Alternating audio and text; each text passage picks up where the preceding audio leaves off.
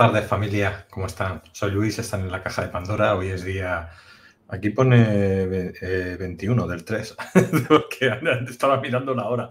Ya te digo que hoy no, hoy no estoy, hoy no estoy en mi día. Ayer fui al dentista y hoy se ve que me ha dejado tonto, perdido, porque algo, algo me metió en el líquido que no, no conecto.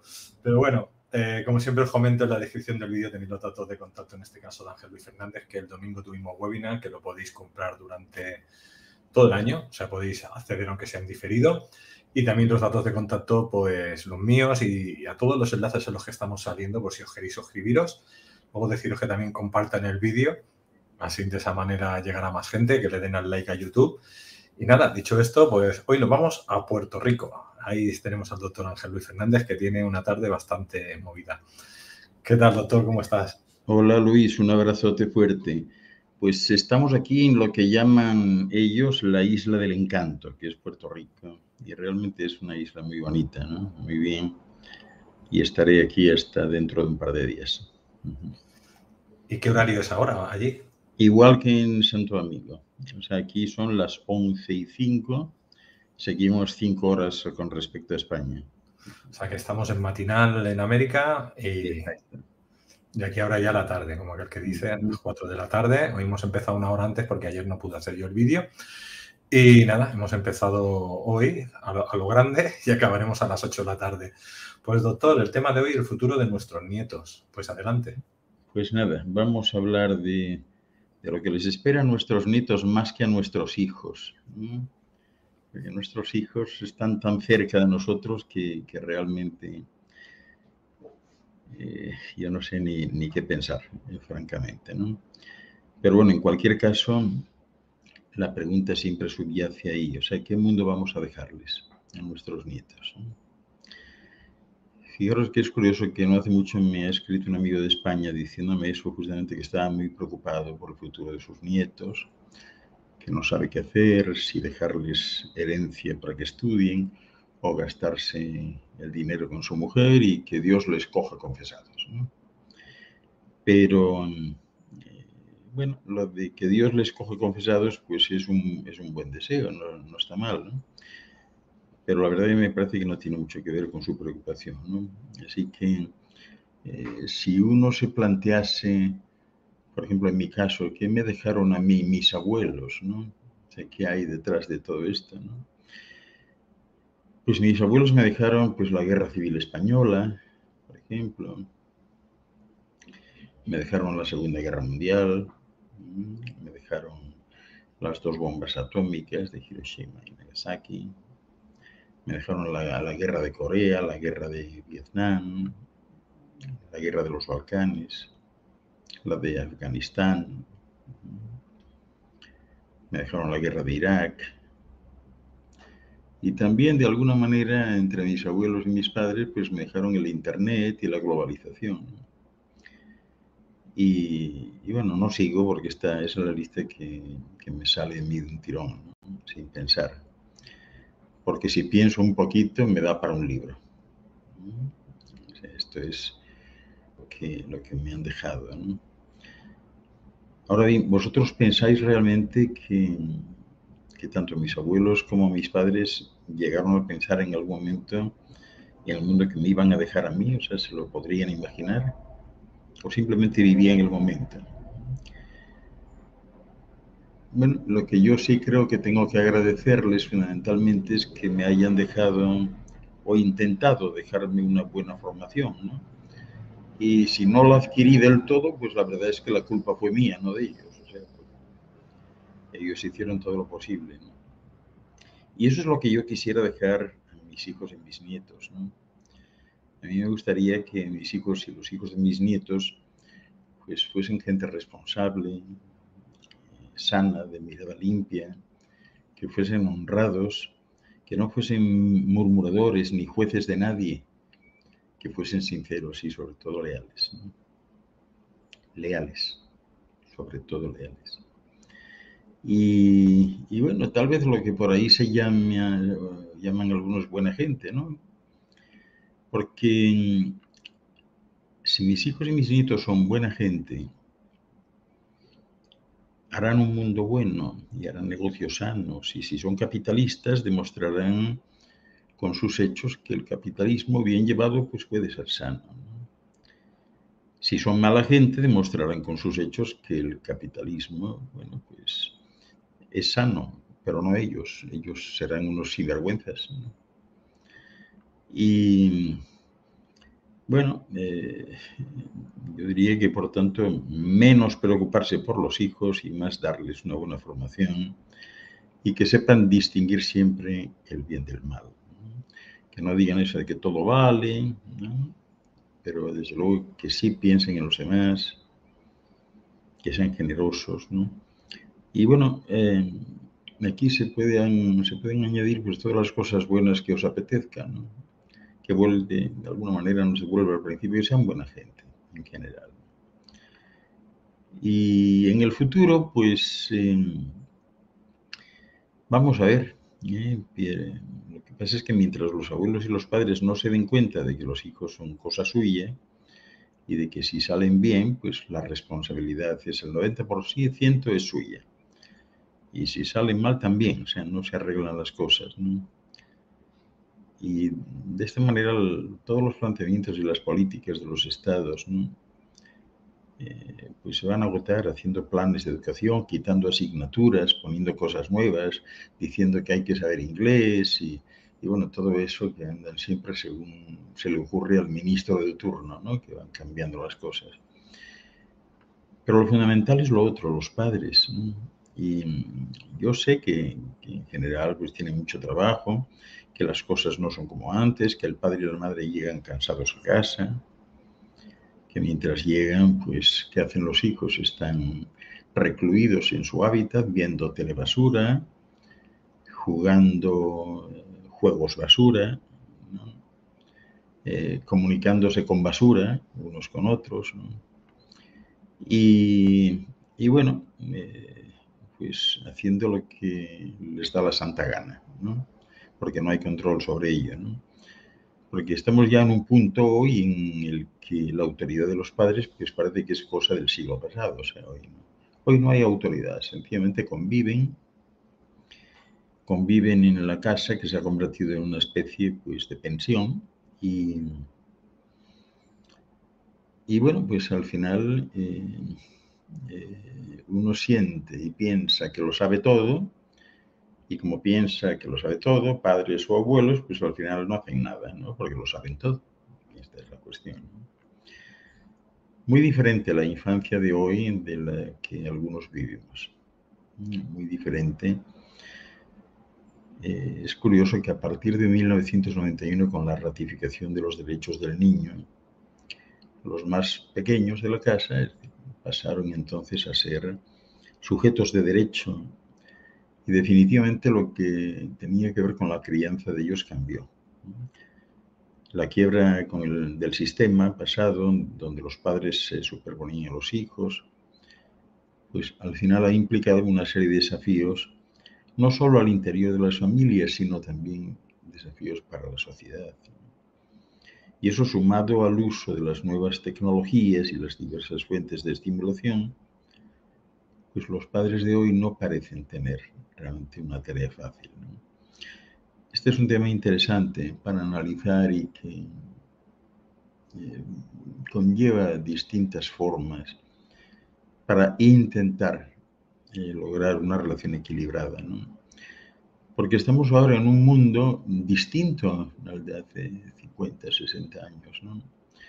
Ahora estamos en un mundo donde la imagen es fundamental y los niños reciben estímulos visuales permanentemente. ¿no? Y estamos en un mundo que no sería mundo en ese momento sin la computadora. Eh, es la computadora la que teóricamente está eh, compelida de alguna manera a desarrollar su inteligencia, pero con una vertiginosidad que para algunos pues, pudiera ser excesiva. ¿no? porque estamos en un escenario donde el éxito de todo lo virtual pues está mermando la importancia de los juguetes tradicionales que han desaparecido. O sea, ya no hay juguetes de aquellos de antes. Eso se fueron. de aquellos objetos que se podían construir, tocar y hasta oler. O sea, todos teníamos algo de madera y nos gustaba el olor de, la muñequita, o del caballito de madera, o el carrito, ¿no? Todo eso ha cambiado, ¿no? Y hay datos por ahí de personas vinculadas con la industria del juguete, del que dicen que la edad de, tener ese tipo de juguetes eh, lúdicos, no sé cómo llamarles, ¿no? se ha acortado, ¿no? Eh, si antes era normal que las niñas hasta los 10, 11 años pues, se entretuviesen con muñecas, ¿no? Hoy no, hoy a los 7 años ya piden tableta, la computadora, ¿no? Y los juegos también han cambiado, ¿no? Hay una fundación muy interesante que yo sigo de vez en cuando, la Fundación Alimentum, en su segundo sondeo de opinión sobre hábitos y estilos de vida saludables, eh, en el estudio que hizo en España, pues planteó que el 97% de los padres pues consideraba muy importante, importantísimo que sus hijos realizasen diariamente algún tipo de ejercicio físico. Pero 4 de 10 reconocían perfectamente que sus hijos no hacen nada de esto, no lo llevan a la práctica. Y en el mismo sentido, la mayoría considera que los juegos de su infancia pues, eran mucho más saludables que las fórmulas de entretenimiento de los niños de hoy en día. Lo mismo sucede con aquella, eh, aquel planteamiento de antes, la vida de barrio. Eso desapareció. Las diferencias entre las generaciones actuales y las antiguas son evidentes pues para cualquiera que se haya criado desde los años 80 para acá. Eh, eso de salir a jugar a la calle, como se hacía antes, y estar ahí todo el día, no regresar a casa hasta que oscurecía, y eso se acabó. La infancia del pasado, sin duda, a mi modo de ver, ha sido mucho más sociable, y con una vida familiar más importante y prioritaria que en la realidad de hoy, donde estamos enganchados en las redes sociales virtuales y en la posibilidad de conseguir cualquier tipo de información, pues ahí, en, el ordenador, sin salir de casa, tan solo navegando en Internet. Pero la vida de barrio de antes permitía crecer de manera más libre, más autónoma, en comparación con los niños de hoy. Y la confianza en el entorno también les permitía a ellos sentir que entonces el mundo era mucho más seguro. Ahora no se piensa así, no lo consideran así. Porque hoy se reconoce que la sociedad se encuentra en crisis y en ese sentido pues hay una sensación permanente de vulnerabilidad. Y esto se ve reflejado día a día, por ejemplo, en los noticieros, donde queda claro pues, el increíble aumento de los índices de delincuencia y peligrosidad. Hoy no se puede negar que el mundo ha cambiado en ese sentido. Y que la sociedad de hoy está cada vez más individualizada. Eh, lo que crea pues algo que entiendo que no admite discusión y es que pues la gente esté más centrada en sí misma. O sea, yo, segundo yo, tercero yo y luego los demás disminuye, disminuye, disminuye completamente el interés de, aquellas interacciones de barrio que habían antes. ¿Y qué queda de las relaciones de cara a cara? Por ejemplo, ahora que los niños no van al colegio, ¿qué queda? Sin embargo, no hay que conformarse con esta premisa. Los esfuerzos tienen que seguir apuntando a priorizar las interacciones personales y directas y los espacios comunitarios. La visita a la plaza o al parque, pues, bueno, es eh, siempre bien valorada, pero no se les lleva a los niños. No les lleva. Y el impacto real está en para mi juicio, ¿no? lo más importante en, la escasa posibilidad que hay hoy en día de que los niños convivan con sus padres y pasen horas con sus padres. Ese es uno de los grandes problemas. Los tiempos de convivencia familiar van cada vez más y más y más limitados. Viven en la misma casa, eso sí, por eso hablo de una pensión. Pero no se relacionan, no se tratan, no saben, nadie sabe nada del resto. Los padres no saben nada de los hijos, lo único que saben es si les manda una nota el tutor del colegio. Entonces sí, van al colegio a ver qué pasa. No se han enterado, el niño ha venido desarrollando un proceso a lo largo de un tiempo y no se han enterado. Se enteran, bueno, pues porque les lleva al niño una nota, mira que la maestra quiere verte mañana. Si no, no se enteran de nada. ¿A qué juegan hoy? con las tecnologías estas que hay, que se ofrece a los niños. Claro, un mundo virtual, animado, en movimiento, de muchos colores, interactivo, con un clic. Todo está ahí. Para ellos, increíblemente, algo mucho más llamativo que salir a la calle y oírse unos a otros. Y hay lugares donde han intentado esto, por ejemplo, en, las repúblicas bálticas, y sí se ha visto que cuando se les proporciona esta posibilidad, los niños siguen disfrutando como antes, o sea que simplemente habría que empujarlos un poco en esa dirección. Por eso yo creo que hay que intentar rescatar de alguna manera la capacidad cognitiva que han desarrollado los niños. posiblemente su mirada pues esté más evolucionada que la de los chicos de antes y, y son más hábiles para conseguir resoluciones simples a problemas que para los adultos pueden parecer complejos. Pero hoy que se empieza a entender que estos niños además tienen muchas más posibilidades que los adultos, entiendo que habría que abrirles el espectro, ¿no? para que las desarrollen, para que se muevan en ese sentido porque los esfuerzos de los padres de la generación actual de niños siento que deben estar puestos más en la calidad de las interacciones que mantienen con sus hijos que otra cosa, ¿no? Y no se puede negar que la incorporación de la mujer al mundo laboral, se quiera o no, ha mermado mucho la posibilidad de contar, ¿verdad? Me refiero a los niños con la permanencia de de su referencia principal en la casa, que es la madre, la mujer. Y eso hay que tenerlo en cuenta. Todo esto ha empezado realmente con la incorporación de la mujer al terreno laboral. Mientras uno de los padres al menos estaba al cuidado, las cosas no, estaban como ahora. Pero ahora ya no hay ninguno de los padres, o sea, están en manos de nanas o, solos. No hay, nadie está al cargo de ello. Y por ello hay que tener en cuenta ciertos aspectos ¿no? para intentar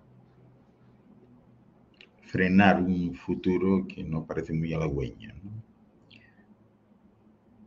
No confundir, por ejemplo, la calidad del tiempo que tenemos para estar con ellos, pues con todas esas regalías o, la falta de límites. Un niño se va a desarrollar de manera sana si puede predecir su entorno, y para eso, pues necesita contar con una estructura que le permita entender siempre qué es lo que se espera de él. Y en la palabra entender es donde también vamos a encontrar una variante, pues los niños de hoy ya no se conforman con un sí o con un no como respuesta, porque han crecido a la sombra de eso que llaman los derechos del niño. Están politizados ya. Necesitan entender porque oyen a sus padres. Oyen a sus padres que debaten sobre asuntos políticos y demás.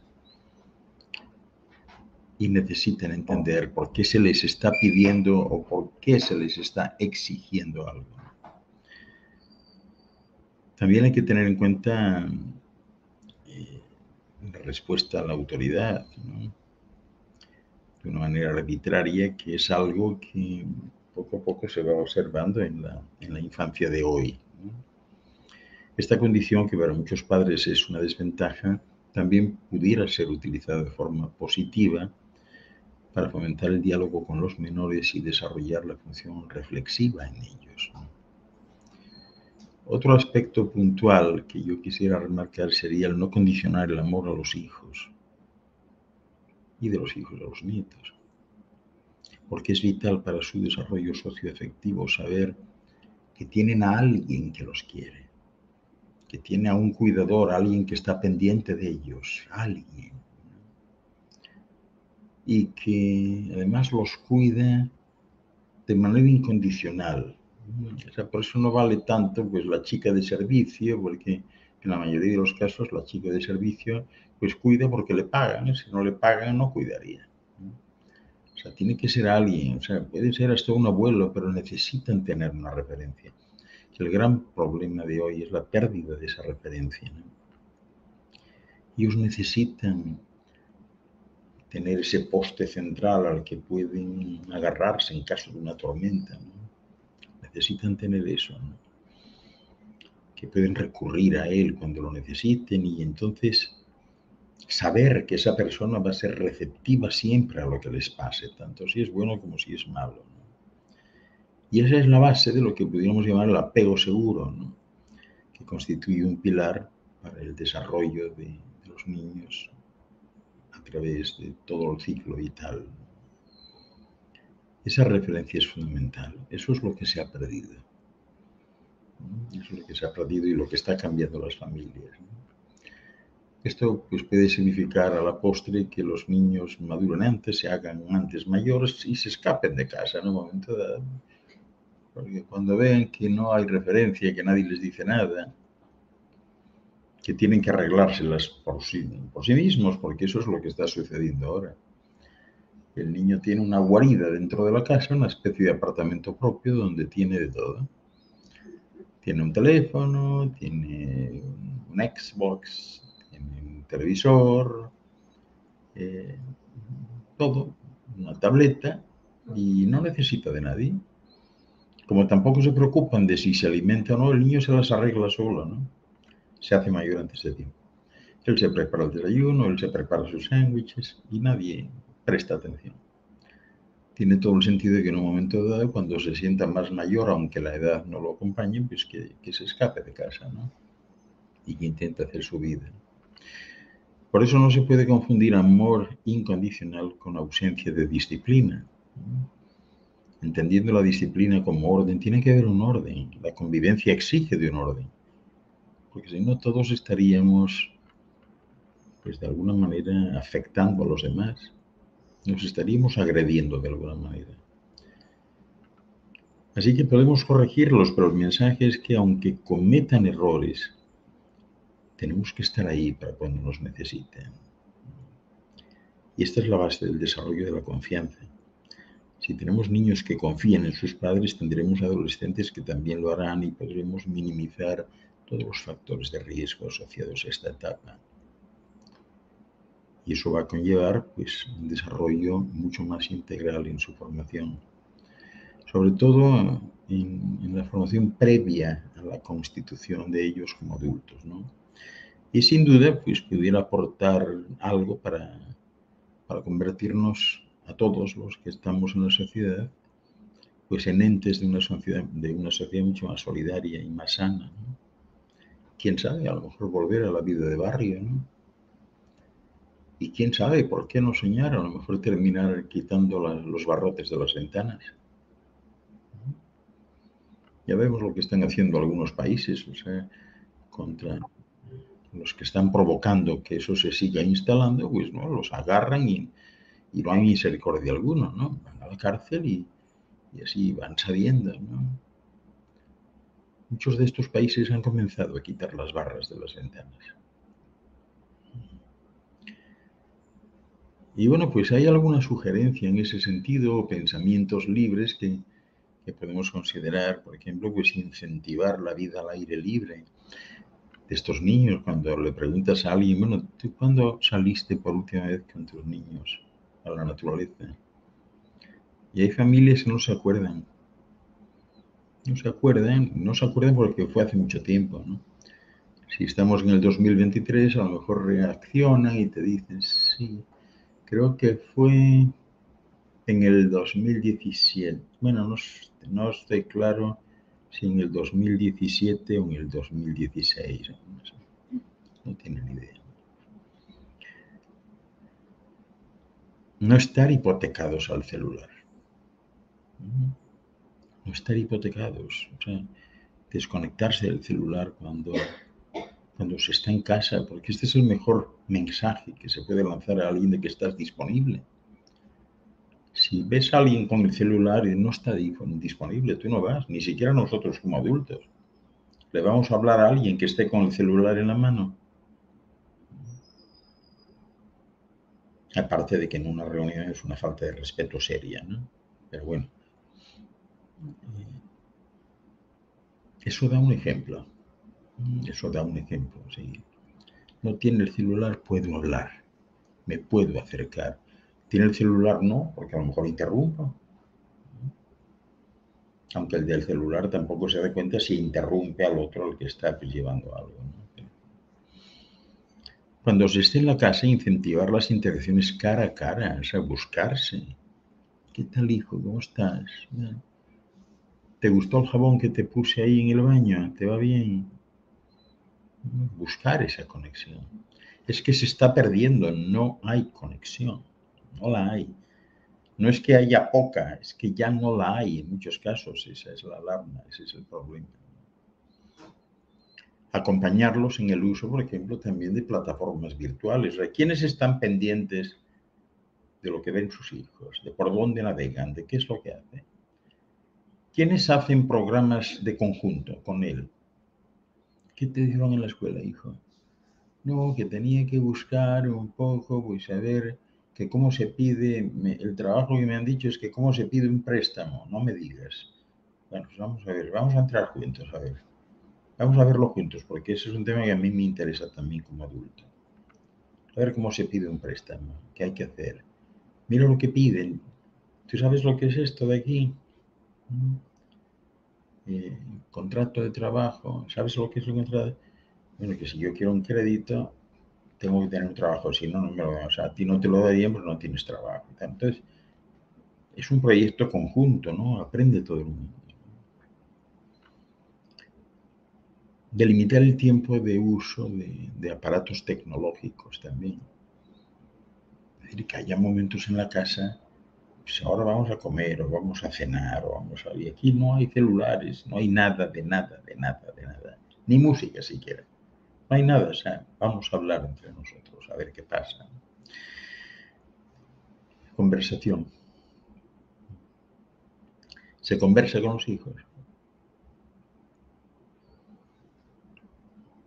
Generar una conversación de algo.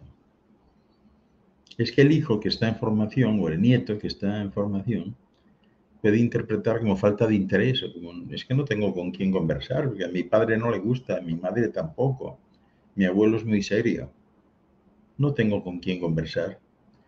Entonces converso a lo mejor con el menos indicado, que es con el, personajillo conflictivo del colegio, el que hace bullying a todos los demás. Con ese converso. no se puede. Estudiar con ellos.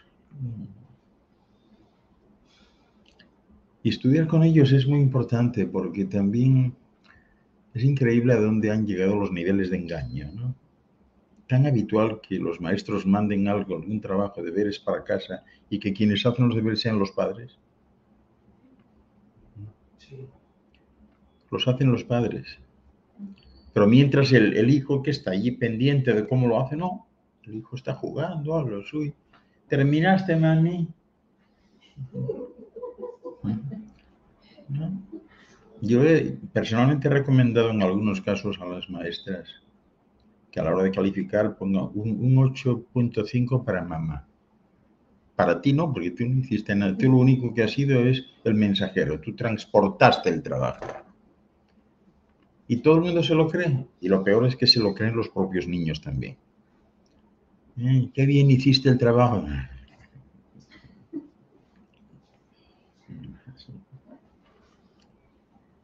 puede ser eso.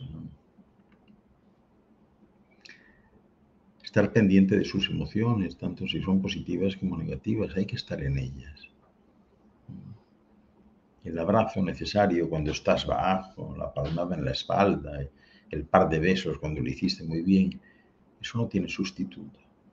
No tiene sustituto, hay que sacarlo de ahí. respetar también la individualidad, o sea, no imponerles todo. ¿no? Hay, lo que se impone es justo lo que no se debería imponer. Se les impone el colegio, es decir, con el niño no se cuenta para nada. Primero se les impone la comida, luego se les impone el vestido, se les impone el colegio, se les impone todo, o sea, absolutamente todo. El credo, ¿no? Tienes que ser judío, católico, lo que sea. ¿Y por qué? Porque así lo era tu padre y tu abuelo, ¿no? Se les impone absolutamente todo. Hay cosas que no se pueden imponer. Los credos no se pueden imponer. Como no se pueden imponer los cánones de belleza, o como no se pueden imponer los conceptos del bien y del mal. Lo que es bueno para uno es el más execrable de los males para otros. No se puede imponer. Los cánones de belleza, lo que es bello para uno, para otro es horroroso. Los gustos musicales, esto es lo que te tiene que gustar. Es que a mí no me gusta, mami. Esto es lo bueno y lo demás no vale, ¿no? Entonces al final lo que estás creando son zombies, ¿no?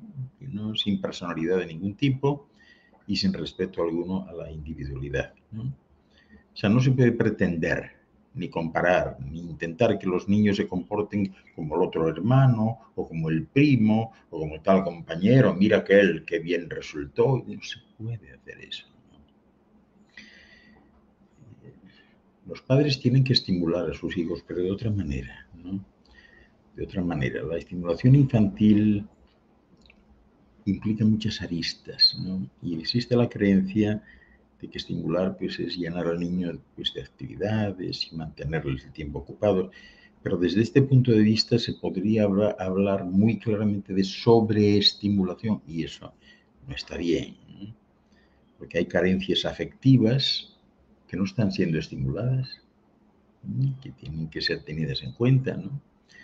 Y, y dado que la estimulación cognitiva pues es tan solo una parte, pequeña parte del desarrollo integral de los niños, pues la estimulación social y afectiva desde la primera infancia es imprescindible. Imprescindible.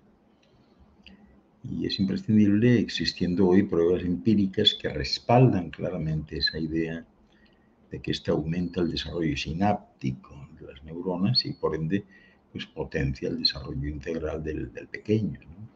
O sea que de algún modo y lamentablemente se tiende siempre a malinterpretar el concepto de estimulación temprana, que apunta a fortalecer el desarrollo integral de los menores desde esos aspectos físico, cognitivo, social, afectivo. Y se tiende a considerar principalmente el desarrollo físico y motor, pues en demérito de la parte social y afectiva, y eso no puede ser. Por eso el afecto que se entrega a los niños y las posibilidades de juego son un ambiente extremadamente nutritivo, ¿no? que les permite contar con qué, pues con ese colchón afectivo que demandan, ¿no? y que es lo único que puede permitirles avanzar en las, etapas del ciclo vital. Por lo que sin duda es un punto importante a trabajar por parte de los padres y eventualmente por parte de los cuidadores. ¿no? Así que la estimulación temprana lo que busca es motivar al niño de manera oportuna. Y este es el concepto. Sin embargo, el objetivo no es de ninguna manera pues, generar precocidad en el niño, ni adelantarlos en sus etapas de desarrollo. Todo tiene que ser un proceso de maduración, tiene que ser cuando, cuando sea, cuando tenga que ser. Tantos padres preocupados porque los niños no hablan, por ejemplo, Ya, ya hablará si quiere. Y, para eso pues hay que ofrecerles experiencias, pero experiencias controladas que permitan formar las bases de un desarrollo pues lo más óptimo posible. El caso de la tecnología afecta a las relaciones sociales. Deberíamos restringir eso Sí, pero no por imposición, sino por convicción. Porque hay que dejar a un lado la tecnología, porque es que si estás con la tecnología no estás conmigo. Yo no te quiero con una tableta en la mano, con un teléfono en la mano, yo te quiero solo, sola. Que hablemos, que vayamos ahí, como siempre se hizo, vamos a dar un paseo por el campo, ¿no? Y hablando bajito. ¿Y por qué bajito? Para no perturbar a los arbolitos ni a las plantas que se asustan, ni a los animales. Vamos a hablar bajito y de paso también te acostumbras a hablar bajito. Claro, hoy se hace difícil pensar en una posibilidad de restringir a nuestros niños el acceso al mundo virtual, considerando que más adelante pues puede ser algo importantísimo que llegue a formar parte de su mundo social.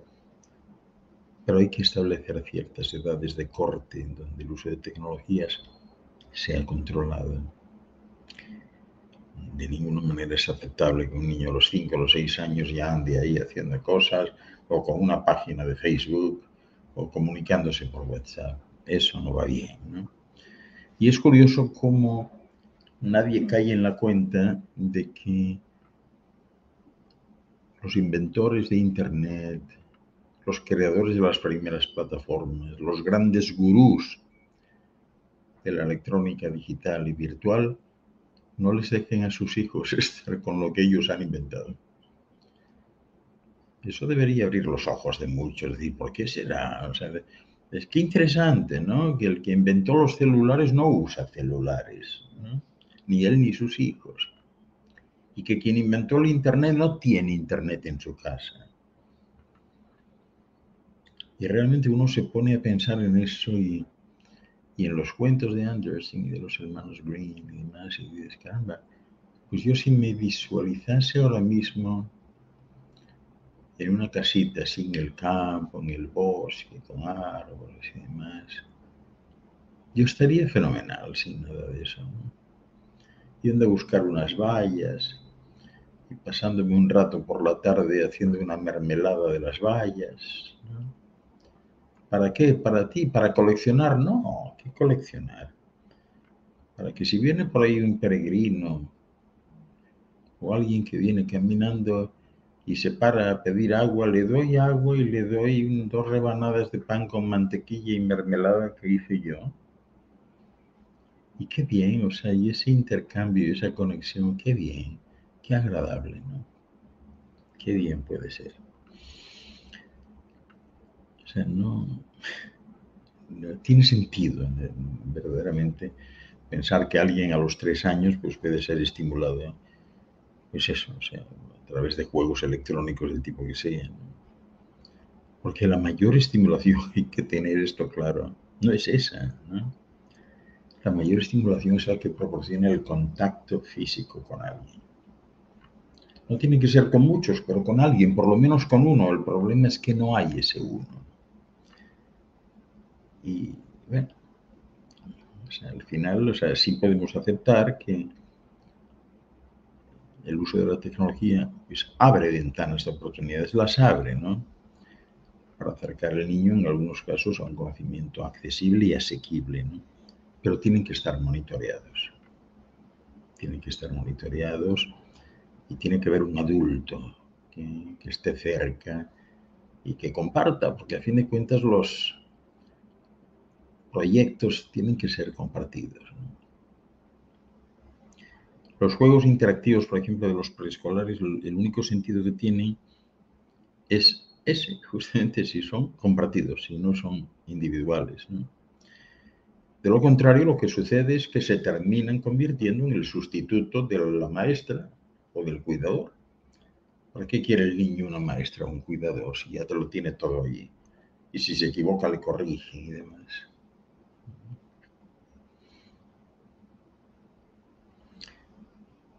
Las nuevas plataformas tecnológicas abren un canal de comunicación que puede ser bien utilizado por los padres considerando esas jornadas de trabajo extensas que tienen y que restringen el tiempo que pasan con sus hijos.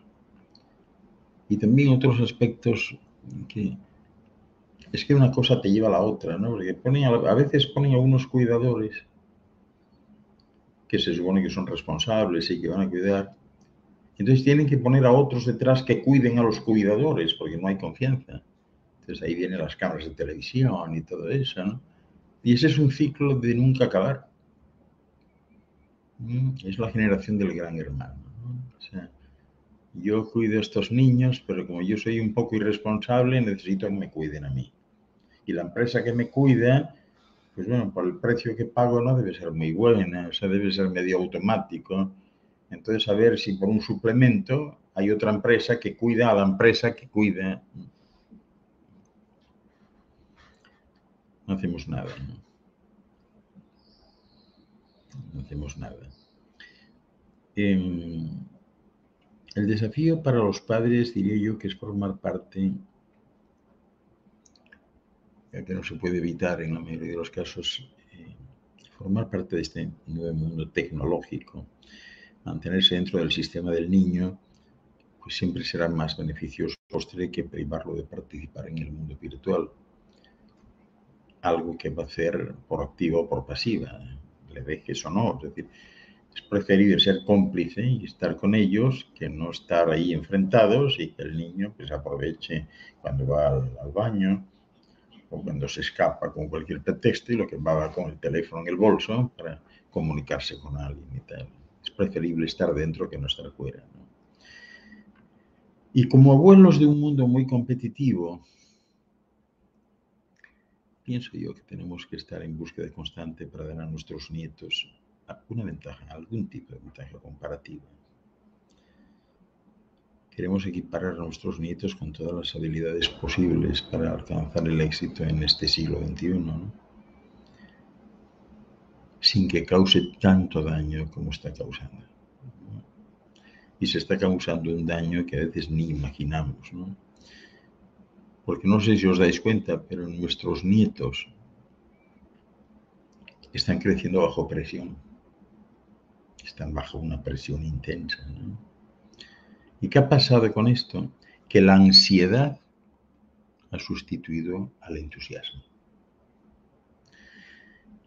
Que el desinterés es lo que está ensombreciendo la curiosidad. Y eso no sucedía antes, ¿no? Y que la competitividad, el afán de ganar, está también sustituyendo a la alegría que había antes por aprender. Así no vamos a ningún sitio.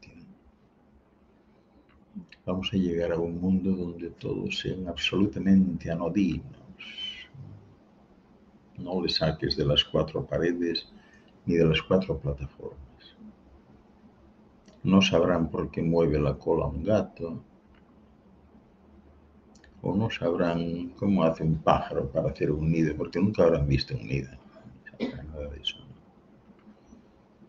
Y todo ello pues está disminuyendo lentamente las capacidades de nuestros nietos de ser más humanos y más tolerantes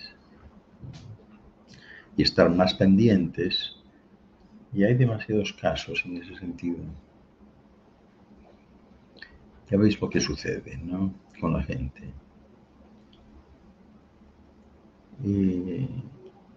alguien a quien no le caes bien te comenta o hace algún comentario en algún sentido, arreglándoselas para decir que no está solo, que está con otros y demás. Y eso vale más en un momento dado, en un instante, que toda una trayectoria anterior en la que tú estás ahí, has estado ahí, has ayudado, etc. Así estamos en esta ocasión, tanto niños como adultos. Y así no se puede. Entonces hay un proceso de selección natural, como decía Darwin, por el cual, pues eso, la fruta podrida o que se ha dejado pudrir cae sola. Y en el árbol queda la que se tiene que quedar. No hay, no hay otra cosa. Eh, todo esto está pues eso, alterando el orden. Y ahora que nos enfrentamos a la marcha inminente de las máquinas, pues de alguna manera corremos contra el reloj para asegurar que nuestros nietos pues, puedan crecer como pensadores inteligentes, independientes y creativos, y siempre a la búsqueda de que pues una fórmula mágica que nos permita coexistir con robots y máquinas sin darnos cuenta de que la respuesta siempre la hemos tenido delante. Ser humano, ser simplemente humano. Y estamos fracasando. Estamos fracasando miserablemente a la hora de inculcar esta cualidad a nuestros nietos. Estamos fracasando a la hora de sugerirles no supongas nada, céntrate en algo, identifica a los que son tuyos, a las duras y las maduras, no los juzgues, no supongas, no andes elucubrando, ¿no? Lo tienes ahí delante toda la vida ofreciéndote, dando, diciendo. Ahora viene alguien diciendo por ahí que tu papá es un drogadicto y que y que vende no sé qué y tal, tú sabes que es que no vamos, le has escuchado. No vamos bien. cuando venga alguien y diga, tu padre Pedro, párate ahí. Ya no me digas ni el apellido, ni, me sigues hablando. Párate ahí. Se acabó. Y eso, vete, con, vete a otro con este cuento, no a mí. En nuestros tiempos, hace 50 años, 60 años, tener buenas notas en el colegio y un buen título de posgrado, pues ya era la gran cosa, porque eso aseguraba una buena carrera y una buena vida. Pero hoy el mundo necesita otro tipo de alfabetización, que es la alfabetización emocional. Esa es la alfabetización curiosamente, mira dónde hemos llegado.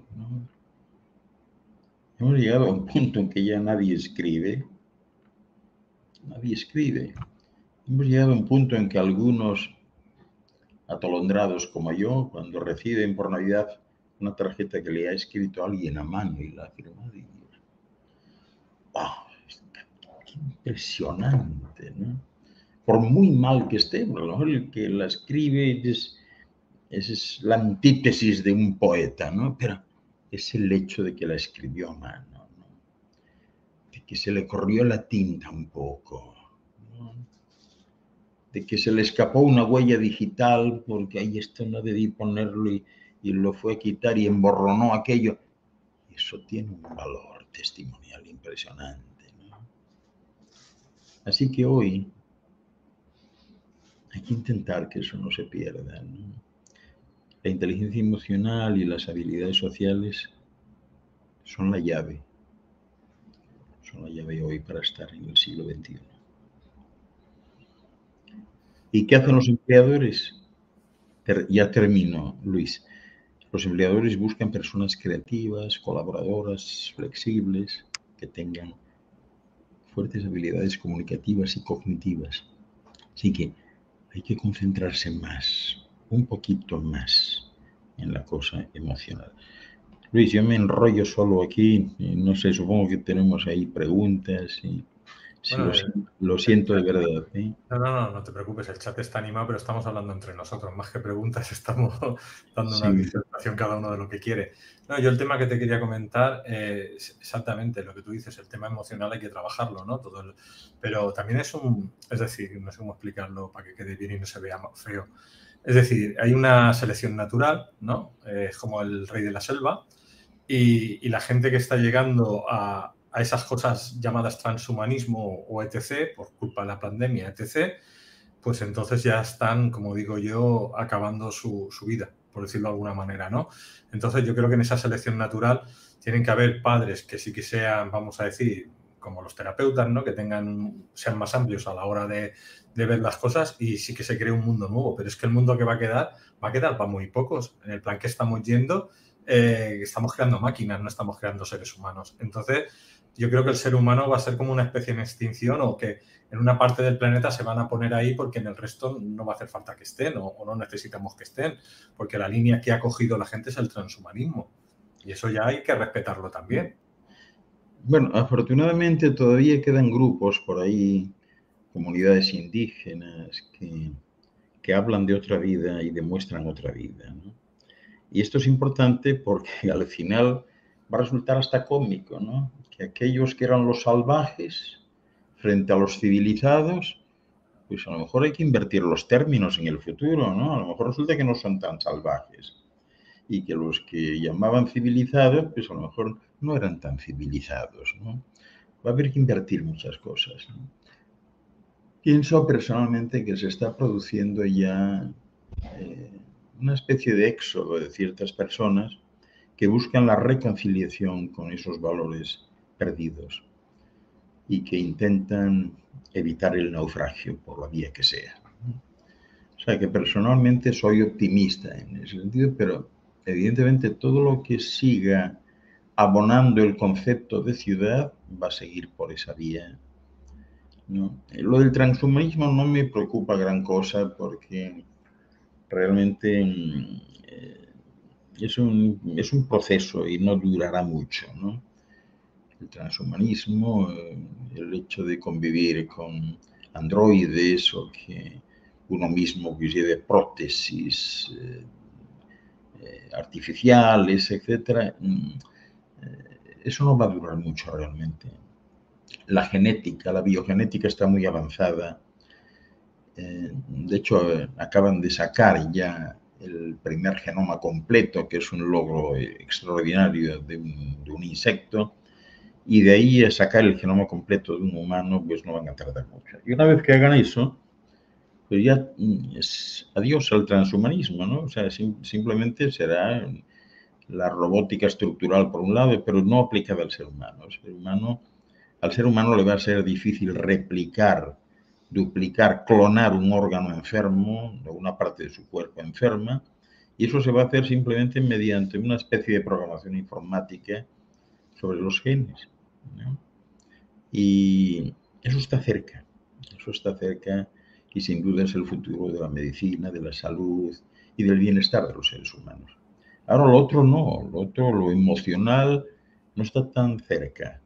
¿no? lo emocional, la relación de unos con otros, el favorecerla, la eliminación de las distancias, de las desigualdades, eso todavía no está tan cerca. Sigue constituyendo una moda, ¿no?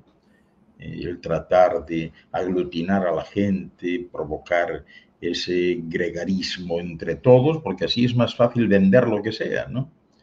Claro, cuando haya ya más de uno y empiezo a verlos que digan, no, o sea, yo voy a estar con dos o tres personas a las que amo y que quiero conmigo y me voy a ir a un sitio y no necesito eso que llaman aquí lujos de nada. Yo con, qué sé yo, con pocos metros cuadrados me arreglo y ya está. Y eso pues vendrá posiblemente acompañado de aspectos puntuales. ¿eh? Personalmente no creo que ya tarden mucho algunos gobiernos en declarar propiedad de todos en todas las tierras eh, comunitarias que gestionan.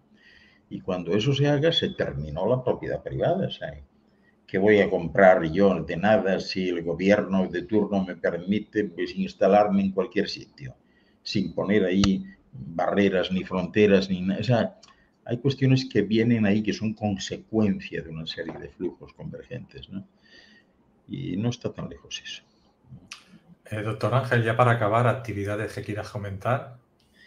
Bueno, pues la actividad principal hoy es un conversatorio en el Ateneo de Puerto Rico sobre la unicidad, que es dentro de dos horas, exactamente, ¿no?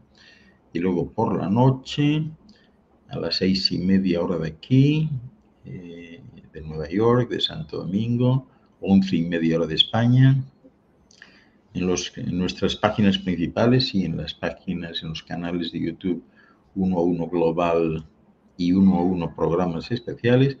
Ahí tendremos también el programa uno a uno, que hoy cuenta con muchas sorpresas. Y el próximo fin de semana, si hay alguien cerca, tenemos un retiro excepcional en Juan Dolio, que es una zona turística de excelencia de República Dominicana, donde un grupo de, de idealistas, ilusos, inocentes, inmensos, vamos a estar allí hablando pues de todo lo que es positivo y más importante. Si alguien quiere inscribirse, son tres días en los que vamos a estar allí con ocho ponentes invitados, fenomenales y la mejor comida de esta parte de la galaxia. Y eso va a ser eh, del viernes a domingo.